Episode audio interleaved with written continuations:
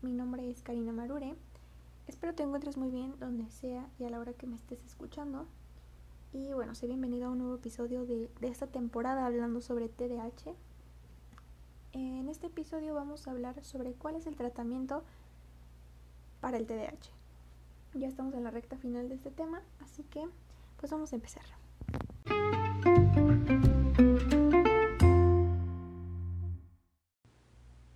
Bueno, el tratamiento para el trastorno por déficit de atención e hiperactividad es mm, complementario, podría decirlo.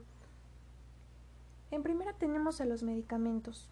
Em, es un tema un poco controversial, nadie está muy de acuerdo en medicar a niños, pero bueno, cuando es necesario eh, y cuando es un tratamiento supervisado y sugerido por especialistas, tenemos que, que acatarnos. ¿Qué hacen los medicamentos? Activan la capacidad del cerebro para prestar atención, calmarse y pues usar más el autocontrol. Vale, esto sí debe ser súper supervisado, eh, se debe tener un estricto control sobre los medicamentos, no se debe dejar al alcance de los niños y pues todo lo deben manejar los padres. Eh, otro complemento, por así decirlo, es la terapia conductual. Eh, los terapeutas pueden ayudar a los niños a desarrollar habilidades sociales y pues emocionales, ¿no? También de planificación, que pues les cuesta trabajo desarrollar debido al, al TDAH. Em, también está el entrenamiento para los padres. Por medio de este entrenamiento, los padres aprenden mejores maneras de responder ante las dificultades de, del comportamiento que forma parte del trastorno de, de sus hijos. Em, también debe haber apoyo en la escuela.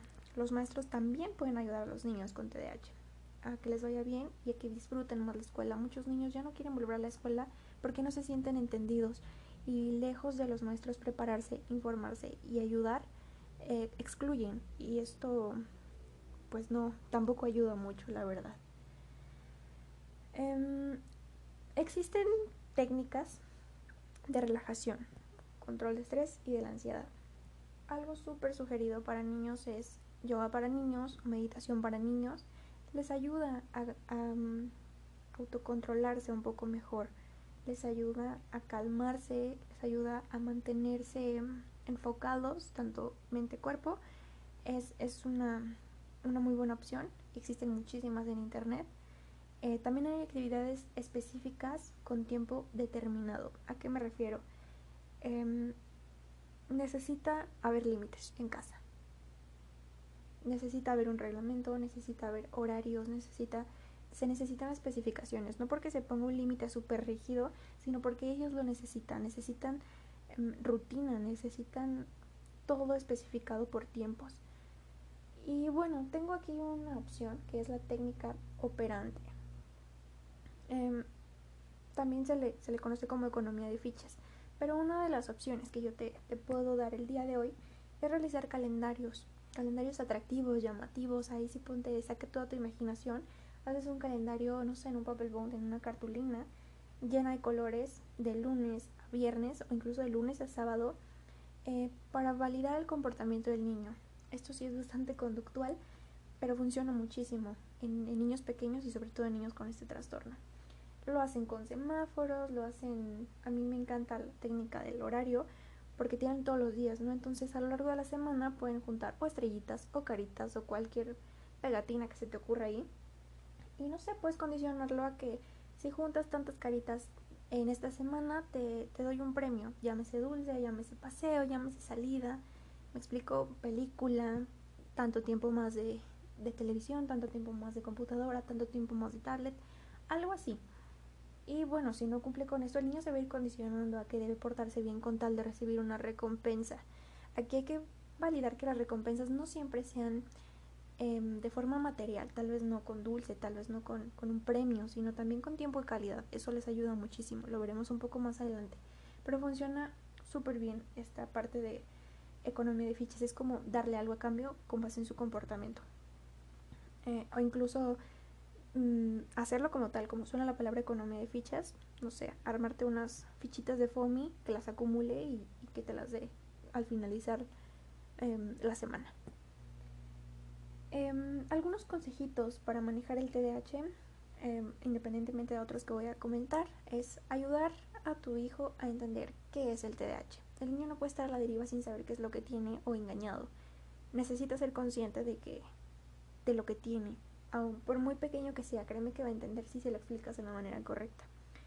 Em, trabajar a la par con maestros y personas de cargo de cuidado del niño, llámese abuelita, llámese eh, niñera, em, nana como quieras llamarle, los maestros, si se queda con papá, para que sigan ese mismo em, control con el niño y no se pierda la, constancia de, de pues tratamiento.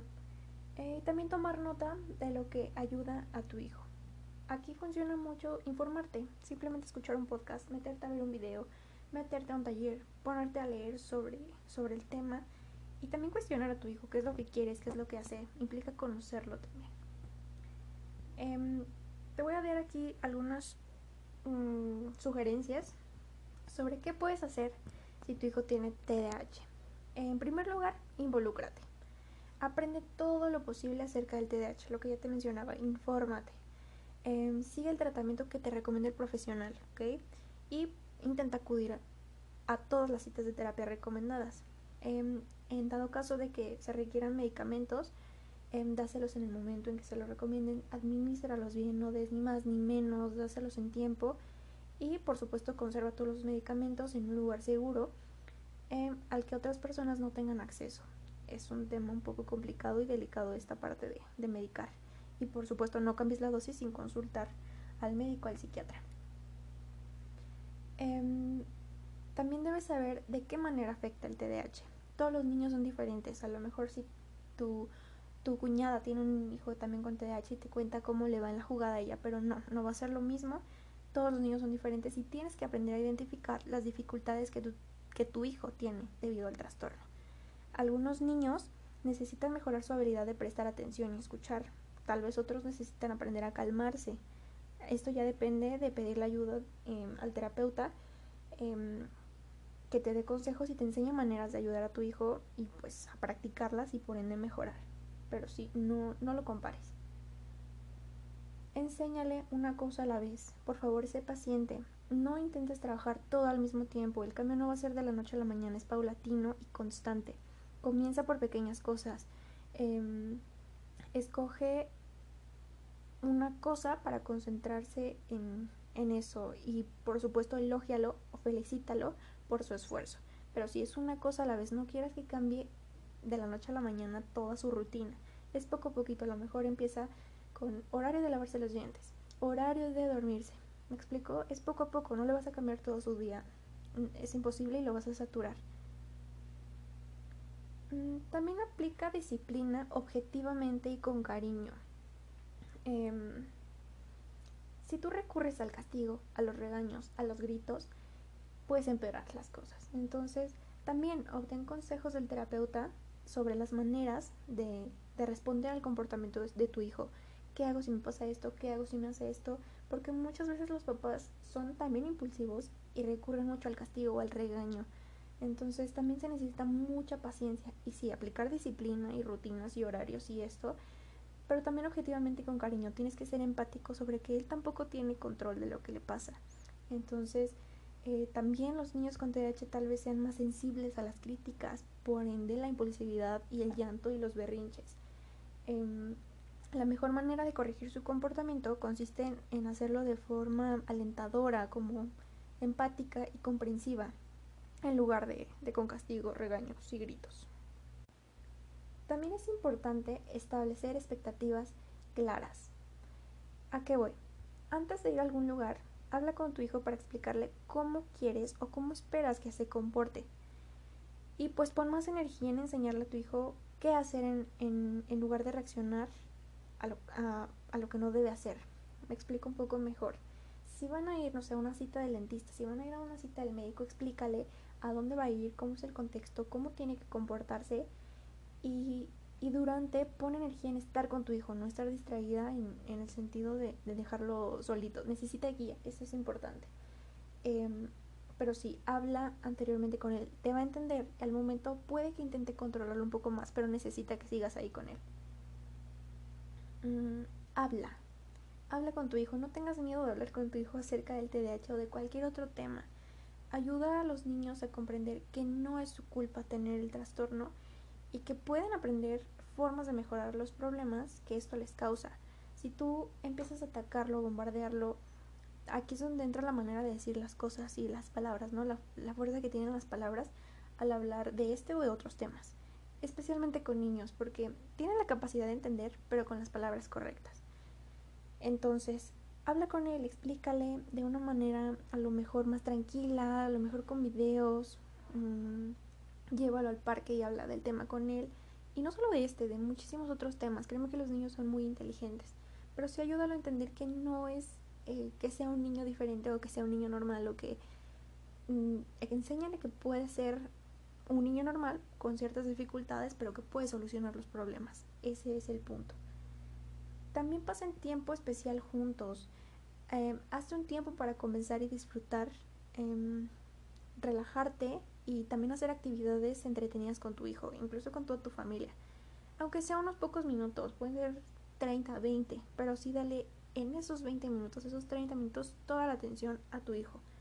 Eh, también elogia los comportamientos positivos, eh, pero tampoco en exceso. Aquí sí necesitas un equilibrio porque si constantemente le estás reforzando, reforzando, reforzando el de que no lo hagas, igual va a ser contraproducente. Pero pues sí hazle un comentario cuando, cuando él ve que haga algo bien. Por ejemplo, cuando, cuando respete un turno, dile, qué bien, estás esperando tu turno. Justamente lo que hablamos, vas muy bien. Eso le va a ayudar mucho. Sirve como motivación y como reconocimiento. Entonces, pues sí, hazte un tiempo para, para pasar también tiempo con él. Eh, lo más importante es la relación con tu hijo. Con frecuencia los niños con TDAH em, sienten que están decepcionando a otros o que están haciendo las cosas mal, que no están siendo buenos niños y protege por favor la autoestima del niño, siendo paciente, comprensivo y tolerante. Hazle saber que tú crees en él y que ves todas las cosas buenas que tiene. Imagínate, si tú no haces eso, pues la demás gente lo único que va a pensar sobre él es perrinchudo, maleducado, malcriado. Entonces, si tú no das esa seguridad, imagínate quién. Eh, desarrolla la resiliencia, ¿qué es esto? Reponerte a las caídas, levantarte y pues reponerte a ciertas eh, circunstancias difíciles. Manteniendo una relación positiva y cariñosa con tu hijo, eso es importantísimo. A la edad que tengas, sea adolescente o, o incluso si tu pareja lo tiene, si tu hermano lo tiene, si tu amigo lo tiene, aplica de igual forma. Eh, trabaja con la escuela, habla con los maestros de tu hijo para saber eh, si el niño requiere tal vez algún programa de educación individualizado, reúnete con el maestro frecuentemente para saber cómo le está yendo a tu hijo y trabaja con él para ayudarlo a salir adelante. También es importantísima la participación de los docentes en este sentido. Eh, también muchos no lo toman en cuenta, pero contactarte con otras personas para recibir apoyo y conocimientos es de mucha ayuda.